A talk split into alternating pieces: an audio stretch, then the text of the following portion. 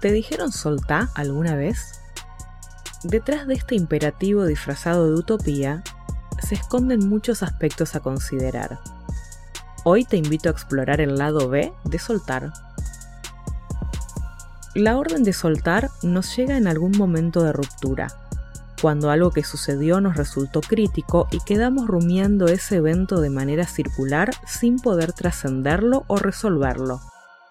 Cuando no cumplimos objetivos, cuando las relaciones terminan, cuando aparece una frustración, surge de alguna voz amiga el imperativo soltar.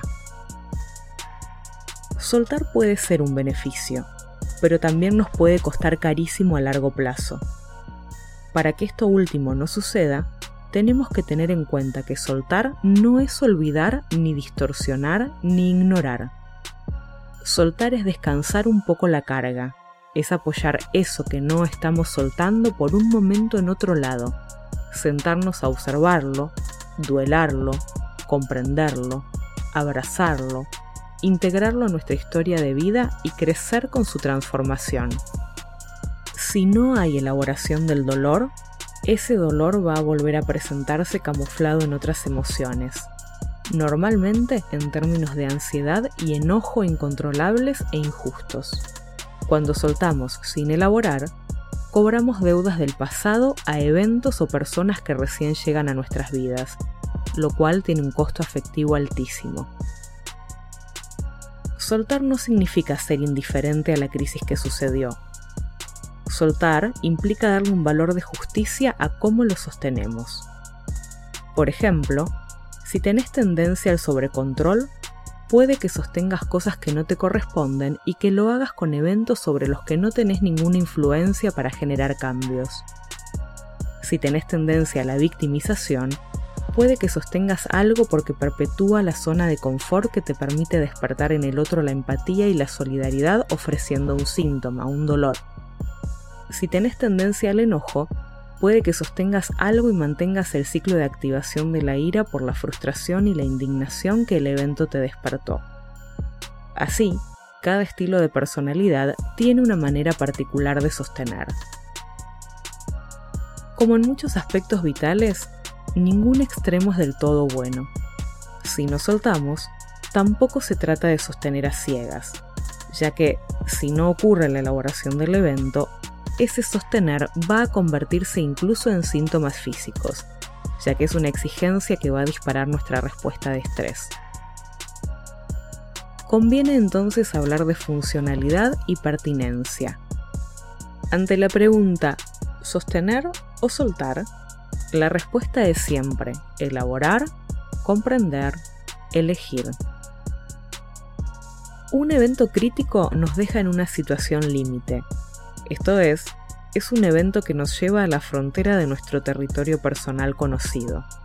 Aparecen conductas, respuestas, emociones, acciones que no son parte de nuestra cotidianeidad, que hace que muchas veces nos desconozcamos en esa manera de reaccionar o responder. Así las cosas, soltar repentinamente como si pudiéramos borrar la historia nos lleva a dejar incompleta la elaboración del evento que nos ayude a comprenderlo y a elegir qué acciones tomar a partir de allí. Y a la vez, sostenerlo sin realizar esa misma elaboración supone perpetuar la pauta de sufrimiento. Entonces, el verdadero objetivo está en cómo procesamos ese evento crítico para trascenderlo. Para hacer una elaboración saludable de un evento crítico es necesario que cuentes con un apoyo social saludable, empático, libre de juicios de valor. Personas que puedan abrazar tu dolor y ayudarte a sostenerlo hasta que puedas liberarlo. Necesitas poder hablar de lo sucedido en un clima de calidez y confianza. De lo contrario, no sientas la obligación de exponerte en un momento de vulnerabilidad al compartirlo con personas que puedan acompañarte en una actitud amorosa, el peso de la carga se divide y ya ese sostener es un poco más liviano. Durante ese proceso de elaboración es importante que comprendas que un evento no te define ni te determina por completo y para siempre. Lo que hagas a partir de lo sucedido es lo que va a construir la persona que quieras ser.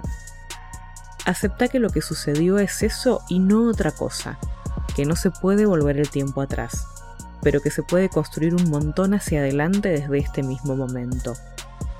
Esta perspectiva va a ayudarte a elegir las acciones para la trascendencia de la que te hablé antes. Es tomando conciencia de este proceso y logrando cierta distancia afectiva con el suceso en sí que vas a poder despegarte de él. Poco a poco irá perdiendo algo de consistencia.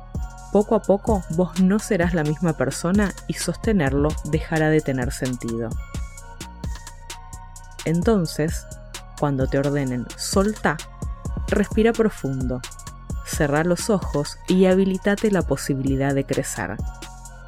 Recordá que no se trata ni de soltar ni de sostener. La opción saludable es siempre elaborar.